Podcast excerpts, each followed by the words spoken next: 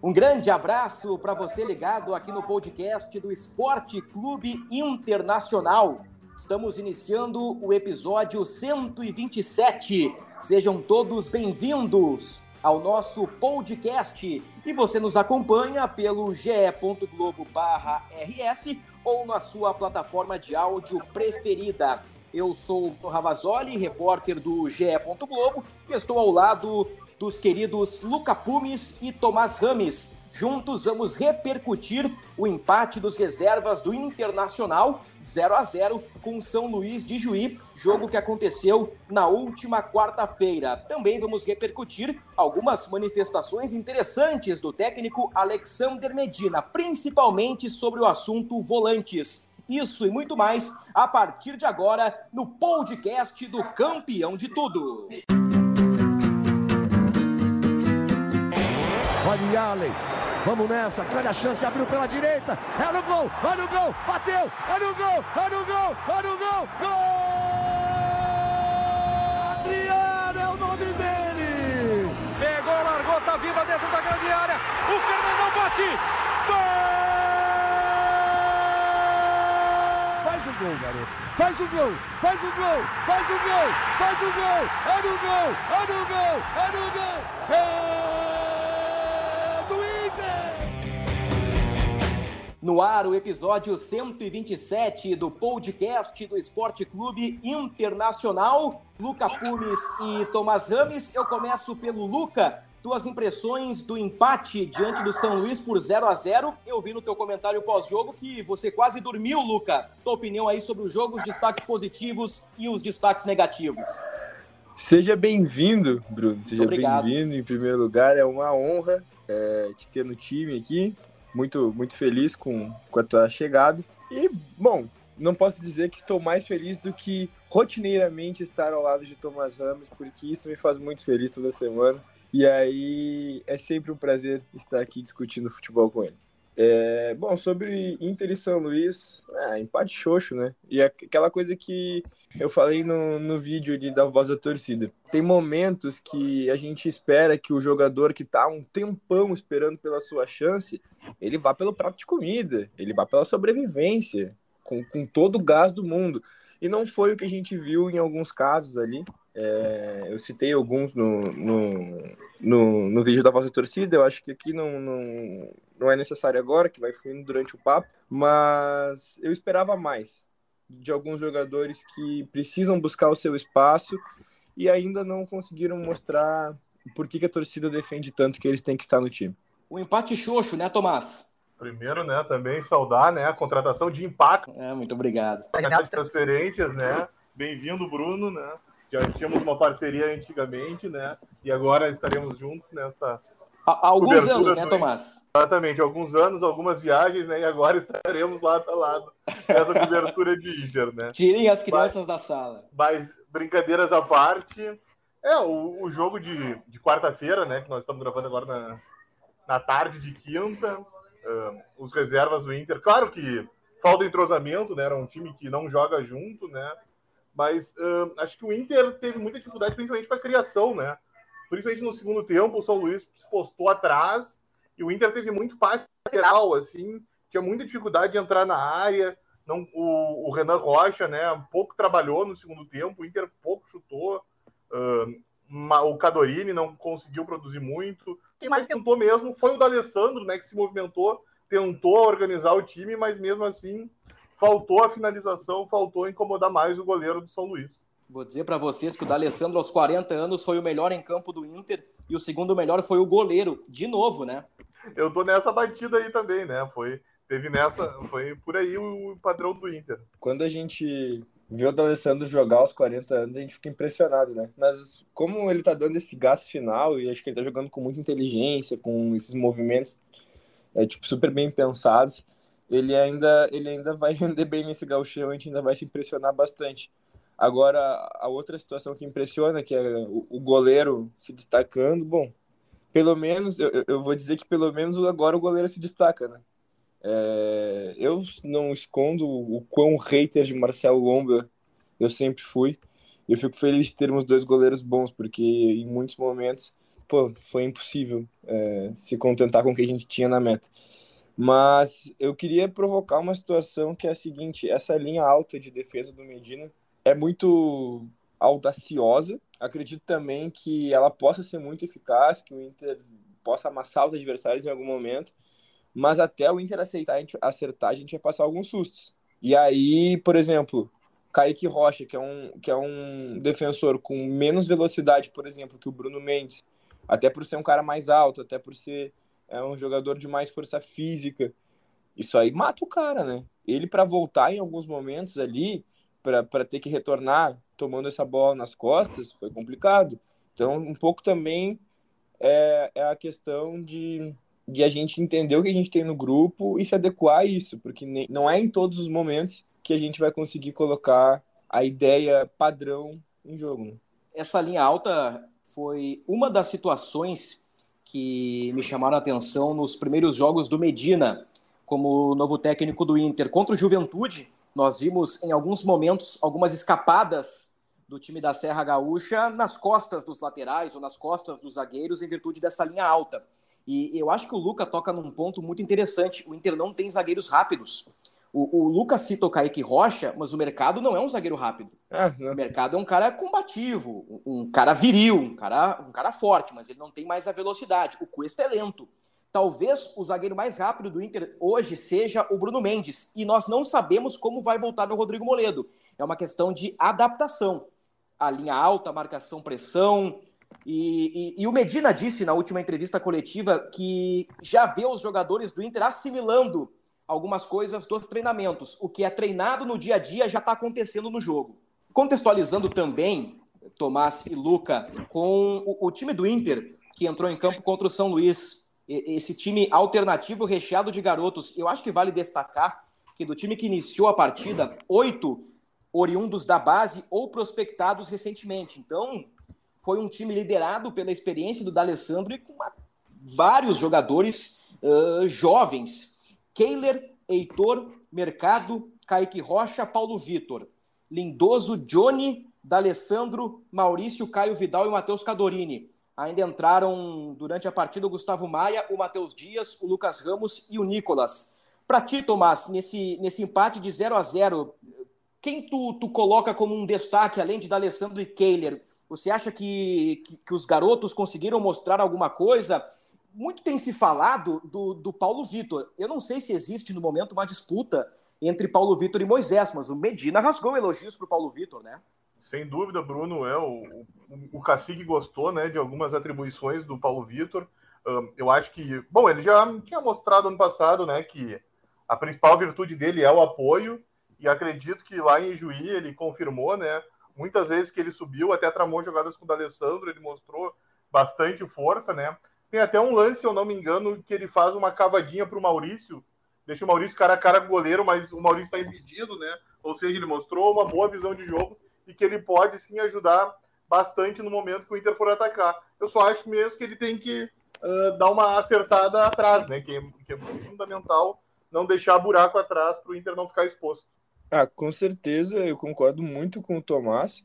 E até falei um pouco no vídeo sobre isso. Depois eu fiz um, um tweet sobre também, que eu consegui entender o porquê que o Moisés é necessário. Né? Tipo, por que, o, os treinadores confiam no Moisés? Porque em várias situações de ataque do adversário, o Paulo Vitor não estava onde eu tinha certeza que o Moisés ia estar se o, se o adversário estivesse atacando e ele estivesse ali. É, eu abriria a mão do Paulo Vitor por causa disso? Claro que não. Eu acho o futebol do Moisés muitas vezes sofrível. E isso me, me incomoda muito. Mas, querendo ou não, ele é um lateral mais defensivo, mais físico. É, e que, pô, ele, ele pode ser limitado, mas ele não desiste né, até o final. É, eu não teria renovado com o Moisés. Eu acho que a, o tempo de, de, renovação, inclusive, desse novo contrato do Moisés é impraticável. É, o Inter poderia buscar é, no, no, no, mercado nacional é, e no mercado é, sul-americano alguma reposição né, alguma peça mais interessante, mas já que ele está aí, a gente tem que saber o que, que ele faz e o porquê que muitas vezes os treinadores se encantam com ele. E tem a ver com esse vigor físico, tem a ver com essa parte defensiva que se o PV acertar, daí não tem como manter o Moisés no time.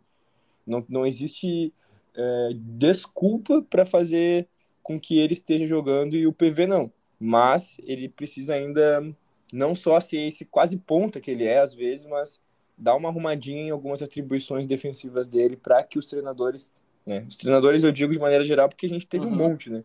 Mas para que o treinador do momento entenda que ele pode sim ser o titular.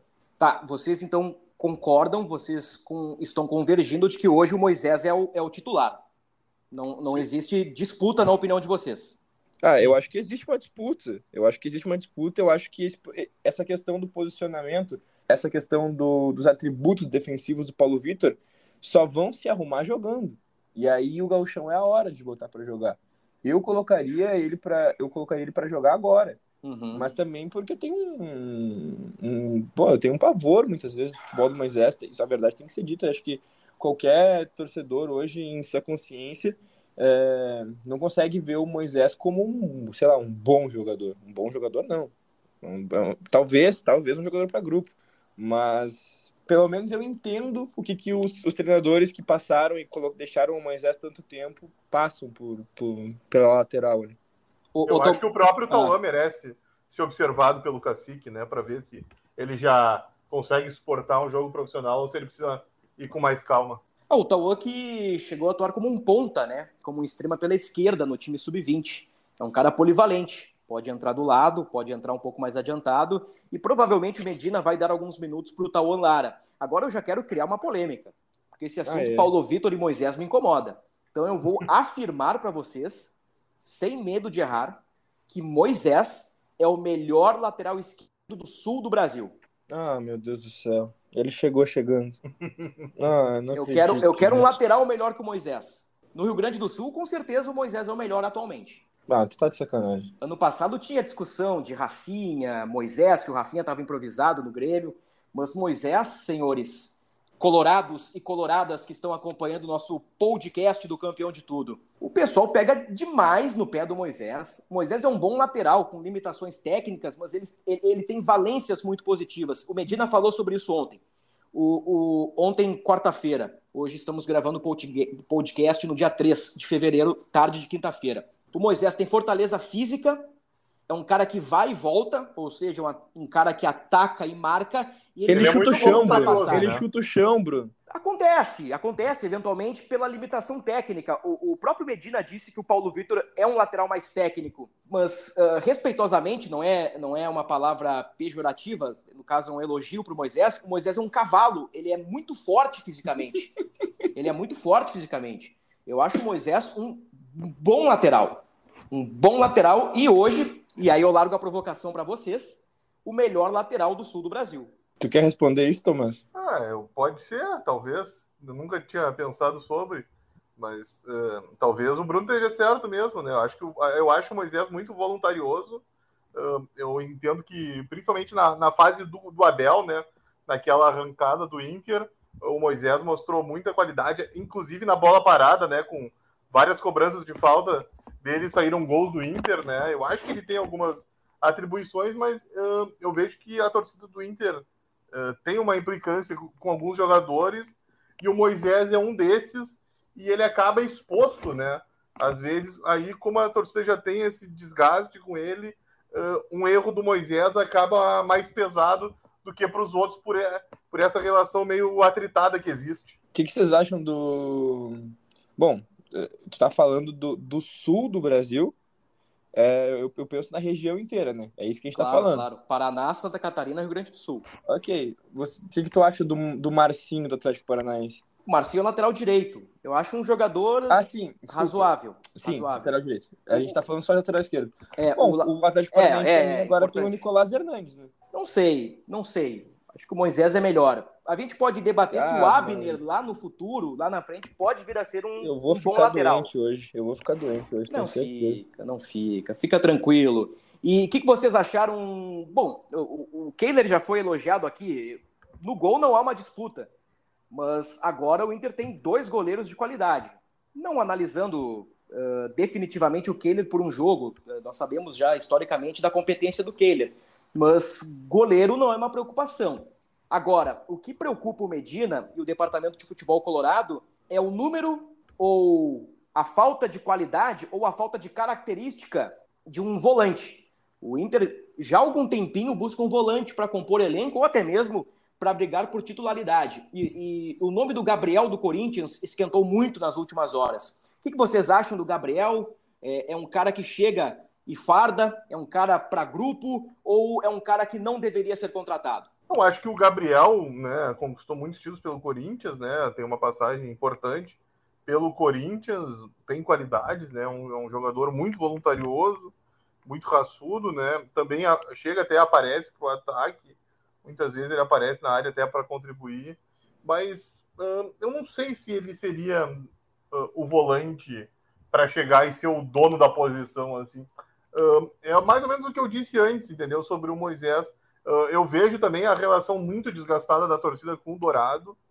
Né? Eu acho que o, o, Dourado acabou marcado por, pelo tempo que ele tem do Inter e pelo tempo que o Inter sofre com falta de títulos.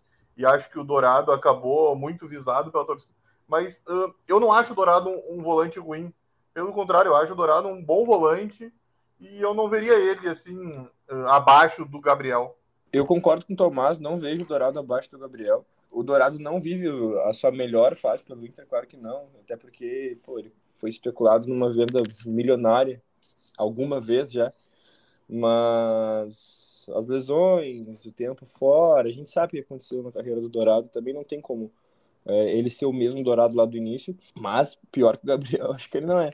Nesse caso, o que eu acredito, né? Gostei muito da atuação do Johnny ontem, tá? Também. É, foi um jogador muito voluntarioso, teve muita força é, muito ímpeto, muita força na hora de, de dividir, é, buscou bolas que a gente achou que ele não ia buscar, bateu para o gol, é, inclusive foi fominha em algum momento, mas ele chamou a responsabilidade e fez algumas inversões de jogo muito interessante. Gostei dele, jogou com a cabeça erguida, foi legal. Agora voltando a falar do Dourado e, Gabriel, que Dourado é o titular hoje da posição e Gabriel é quem está chegando. Acho que talvez seja aquela questão mesmo de pode um não ser melhor que o outro. Gabriel, acho que até falo com certeza que no, no melhor momento de cada um, acho que o Gabriel não, não, não, não chegou perto do Dourado. No melhor momento do Dourado. Era muito bom mesmo. Mas talvez seja aquela questão de, de ambiente, sabe? De mudar, de psicológico. É, a gente sabe, por exemplo, que o Patrick, por exemplo, é um jogador que rendeu muito por aqui em alguns momentos, mas agora ele, ele, ele precisava ir para outro lugar para render. Talvez o Dourado precise de novos ares para voltar a ser aquele Dourado, para ser próximo do que ele foi, uh, sei lá, lá por 2015, naquele time do, da primeira passagem do Aguirre como treinador. E talvez o Gabriel possa recuperar o bom futebol dele aqui. Mas o bom futebol dele que a gente conhece não é nada exorbitante também, né? A questão de qualidade técnica. O, o Inter hoje conta com seis volantes no elenco: o Dourado, o Rodrigo Lindoso, o Johnny, o Lisiero, o Matheus Dias e, e, o Edenilson. Na reta final do Brasileiro todos já jogaram, né? do ano passado, todos já jogaram. O, o Matheus Dias teve alguns minutos contra o São Luís. Ele jogou 11 minutos. Não teve uma grande minutagem, mas entrou em campo já na temporada. E agora ele vai reforçar o time sub-20 lá na Libertadores, junto com o Anthony, né? O, o Anthony e, e, o Matheus Dias. Isso. O Anthony e o Matheus Dias, portanto, reforçando o, o elenco do Inter na Libertadores Sub-20. O, o, Inter tem seis volantes, eu falei do Dourado, do Lindoso, do Lisieiro, do Johnny e do Matheus Dias, e eu coloco o Edenilson também como volante, né? Nos dois primeiros jogos ele atuou um pouco mais recuado. Com o Aguirre, o Edenilson estava ali mais como um meia pela direita. Agora com o Medina, o Edenilson uh, volta uma casa, ele joga um pouquinho mais atrás, numa outra função, numa outra ideia. Então eu coloco o Edenilson no bolo como um volante. O Inter, não digo que, que, que tem uma obsessão, mas o Inter segue muito forte no mercado para contratar mais um jogador para essa posição. Eu digo para vocês, não querendo entrar ou forçar uma polêmica, mas o Gabriel, no meu entendimento, ele chega e farda. Ele chega como titular do Inter, se não titular, como um forte candidato a uma vaga no time titular. Eu, Mas tu eu, acha o Gabriel muito melhor que o Liseiro? Eu penso que são jogadores diferentes. Eu penso que Gabriel e Liseiro podem se completar, uh, Luca. Eles, o, o, Gabriel, uh, ele defende, ele marca, ele é um destruidor que joga.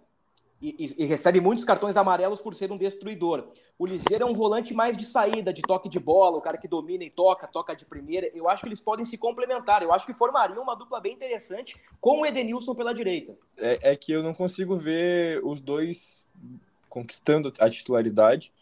É, e não tinha pensado nisso porque justamente eu vejo que daí no, nessa questão de segundo volante, no que o meu pai chamaria de o oito, o cara que, que, que vai jogar um pouquinho à frente ainda vai ter suas obrigações defensivas, eu veria o Edenilson, porque a gente, eu acho que os jogadores de frente do Inter, é, tipo, tendo ali o David chegando mais uh, algum outro jogador que a gente vá contratar, tendo o Wesley, é, eu acho que, que vai ficar meio difícil de, de ter Gabriel, Lisiero e Edenilson no time. Eu acho um pouco complicado. Aqui ainda tem o Maurício, tem o Bosquilha. Eu acho, eu acho difícil isso. Uhum. O, o, Medina falou uh, sobre volantes, né? Questionado sobre Rodrigo Dourado, Lindoso, Matheus Dias. O que disse há pouco o Tomás, né? Que todos os volantes já foram utilizados. O Medina foi questionado sobre isso e também sobre o Gabriel. Ele disse que é fundamental ter no elenco volantes com características diferentes. Um volante mais intenso, um outro com maior poder de marcação, um com futebol associativo, outro com melhor passe, outro com altura, que seja bom no jogo aéreo. O Dourado, em relação ao Gabriel, leva vantagem no jogo aéreo.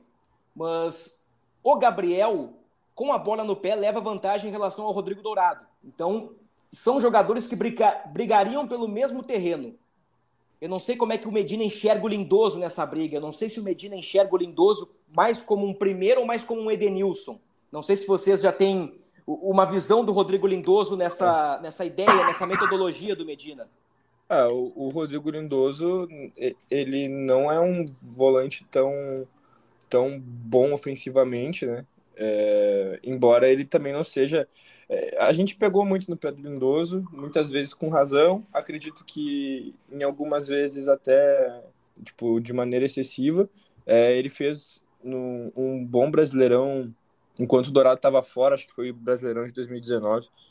Ele fez sim um bom brasileirão, ele está aí, né? É um, é um jogador para grupo, mas eu não vejo ele encabeçando essa disputa, sabe? Eu acho que ele ficou aí, o Inter renovou com ele por mais um ano, justamente para ter ele ali no grupo, não para ser um titular. Óbvio, se as coisas apertarem, ele vai entrar. Acredito que ele vai dar conta do recado em algum outro momento. A questão do Rodrigo Lindoso, eu acho só é que quando o jogador ele, ele é meio limitado, é, uma hora ou outra ele vai falhar, sabe? Ele vai falhar. Então, tipo, é aquela questão de. É, é isso que eu, que eu digo de jogador para grupo. É o jogador que vai fazer o feijão com arroz a hora que entrar mas eu vejo ele mais como, como o primeiro volante, porque ele não tem muitas é, associações ofensivas brilhantes, né? Nunca foi uhum. de, de, de, ter isso. Ele tem um, um, uma, um bom chute de média distância, isso é verdade, pouco explorado. Acredito que, inclusive, o Inter tenha que bater mais de fora da área. É uma coisa que, que me incomoda, que incomoda muita gente que assiste jogos do Inter. É aquela coisa de ah, vamos indo, vamos indo, vamos indo, e quando vê, parece que só tá avançando jardas. Estamos jogando a NFL aqui, tá ligado? Pô, é muito chato às vezes, saca? O, tipo, o Bosquilha tem essa característica, né?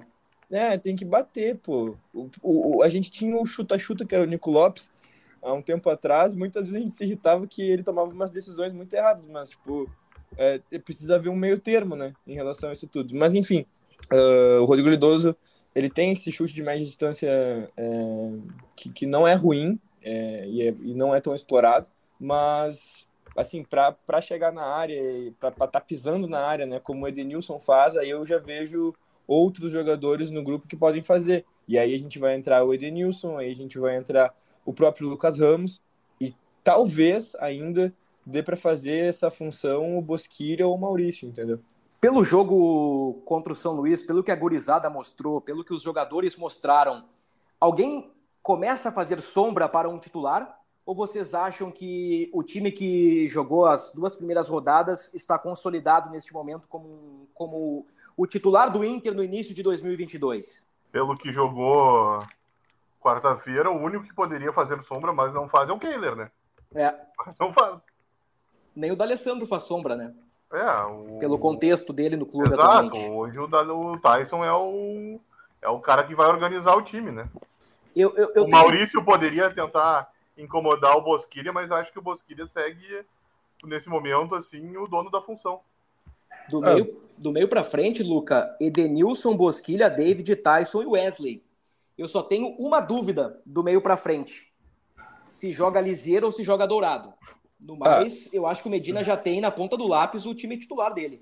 Mas é que o, eu não sei, na, na minha concepção, é, e aí eu sei que a gente não tá falando de preferência, a gente tá falando do que a gente acha que vai acontecer, uhum. mas o Maurício apresentou mais futebol que o Bosquilha nesse, nesses primeiros jogos ali. É, para mim, como 2-2 são 4, não tem nem como dizer que não.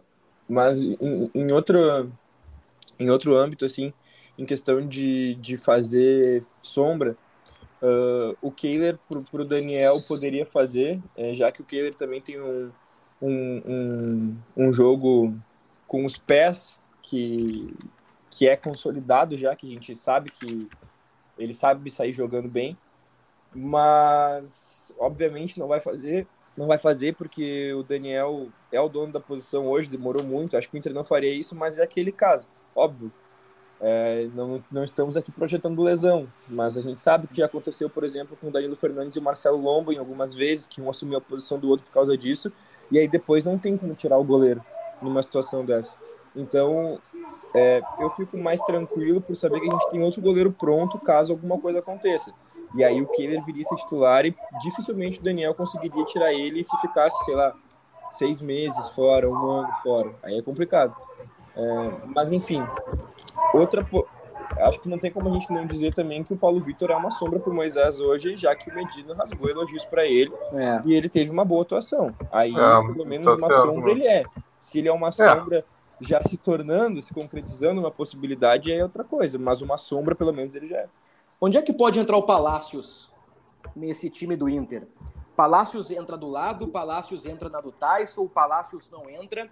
Ele pa... ficou fora uh, dos primeiros jogos por conta de sintomas gripais. Medina disse que foi um problema de saúde nada grave. Onde é que ele pode encaixar o Palácios nesse time do Inter? O Palácios só rendeu bem pelo meio, né? Uh, ele teve um jogo pelo Inter que, acho que, se eu não me engano, foi o Inter e Bragantino, no Beira Rio que ele atuou pela ponta foi uma calamidade, foi terrível. Só que todos os jogos que ele jogou pelo meio, é, se eu não me engano, depois disso, ele apresentou um bom futebol, ele rendeu bem.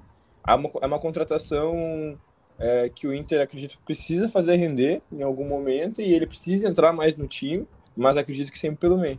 Tu, tu ainda acredita no Moledo, Tomás? Acho que o Moledo é um.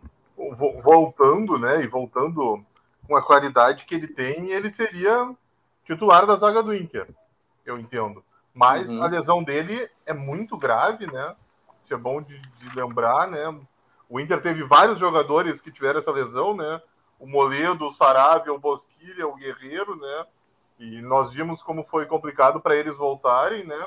O tempo que o Moledo tá fora pesa contra ele, né? Mas uh, se o Moledo voltar com o desempenho que ele tinha antes dela, eu acredito que ele reassumiria o posto. Rodrigo Moledo não joga desde janeiro de 2021. Janeiro de 2021, na reta final do Campeonato Brasileiro de 2020. Segundo o técnico colorado, ele está voltando a treinar com o grupo.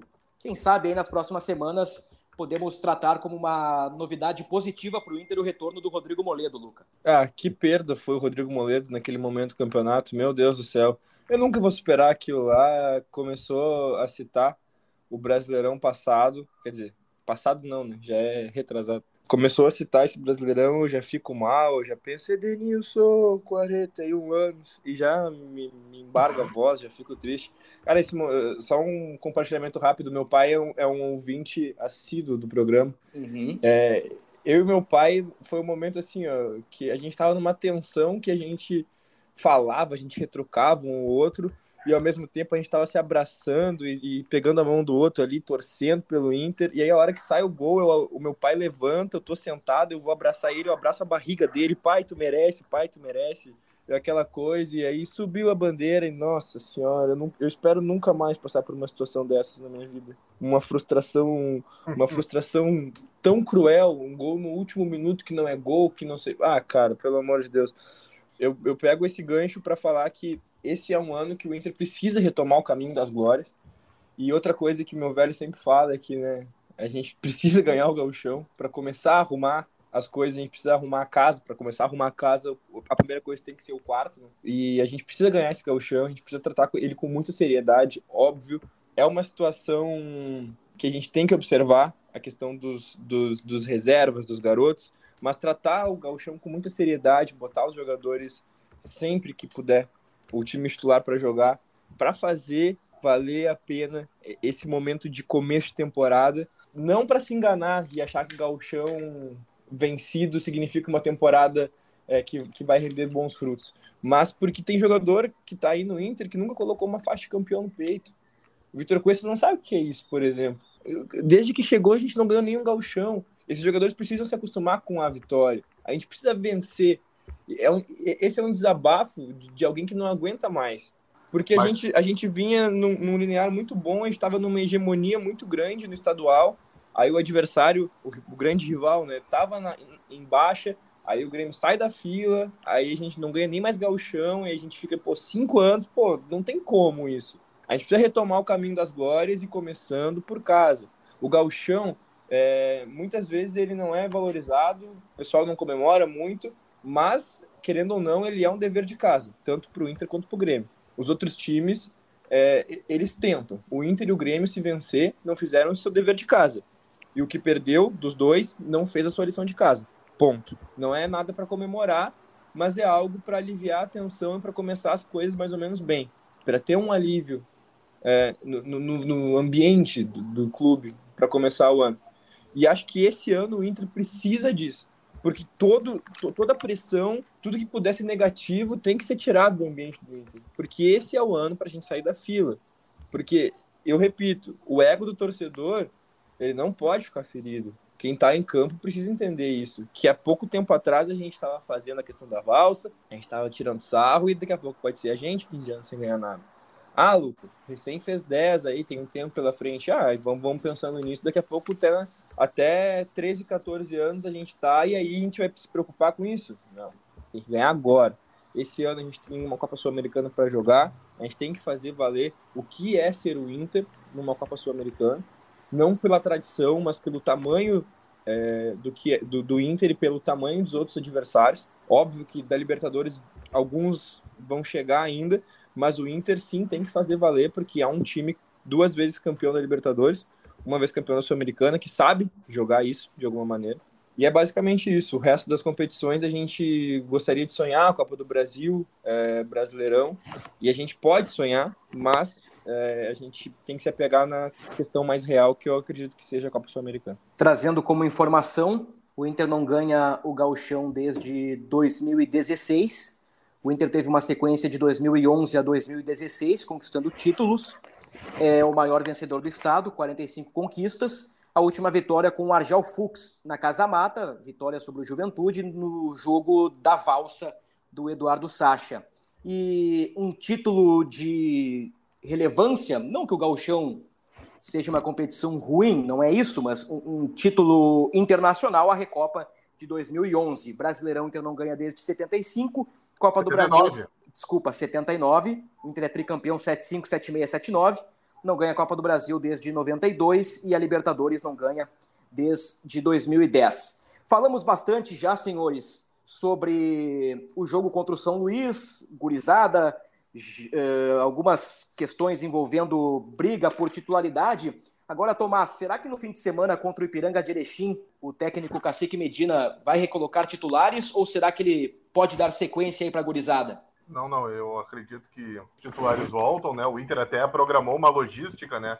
O Inter preservou os titulares dessa viagem em Juí para dar mais treino para eles e também para preparar para o jogo de Erechim. O Inter, né, tá fazendo, vai, vai de avião até para minimizar o desgaste, vai de avião até Chapecó e depois faz o deslocamento de ônibus de Chapecó a Erechim, que dura cerca de uma hora, ou seja, vai ser algo bem menos pesado para o grupo, né? Para os titulares, para o time principal voltar, né? Jogar mais uma partida e tentar buscar mais três pontos. Uhum, o Inter que está invicto no campeonato, duas vitórias e um empate. Senhores, estamos chegando ao fim do nosso podcast, o podcast do Esporte Clube Internacional, o podcast do campeão de tudo, Tomás Rames. Muito obrigado. Foi um prazer, meu amigo. Valeu, Bruno. Mais uma vez, bem-vindo, né? Muito Vamos obrigado. quebrar tudo no, na equipe. grande abraço. Vamos quebrar tudo. Luca Pumes, muito obrigado pela participação, muito obrigado pela presença. Continue acreditando que talvez este ano o Inter consiga conquistar o título gaúcho. Pelo menos eu considero o Inter o favorito para a competição. Muito obrigado e foi um prazer, meu amigo. É, não zica só, não zica, que aí é complicado. Mas, meu querido, mais uma vez, muito feliz com a tua chegada. Um muito abração. Uh, o, nosso, o nosso time aqui vai buscar o entrosamento máximo, mas já desde o começo já foi, já foi maravilhoso o papo. E brigadão por isso. Só tento não me deixar doente mais falando que o Moisés é o melhor lateral do sul, que daí a gente, a gente vai ter que se estressar. Pode deixar. Vou, vou, vou, pegar leve nas teses na próxima semana. Vou pegar leve. Senhores, muito obrigado. Colorados e coloradas, este foi o podcast do Esporte Clube Internacional desta semana. Voltamos na próxima semana com mais informações, mais opinião envolvendo o Esporte Clube Internacional. Este foi o episódio 127. Um grande abraço e até a próxima.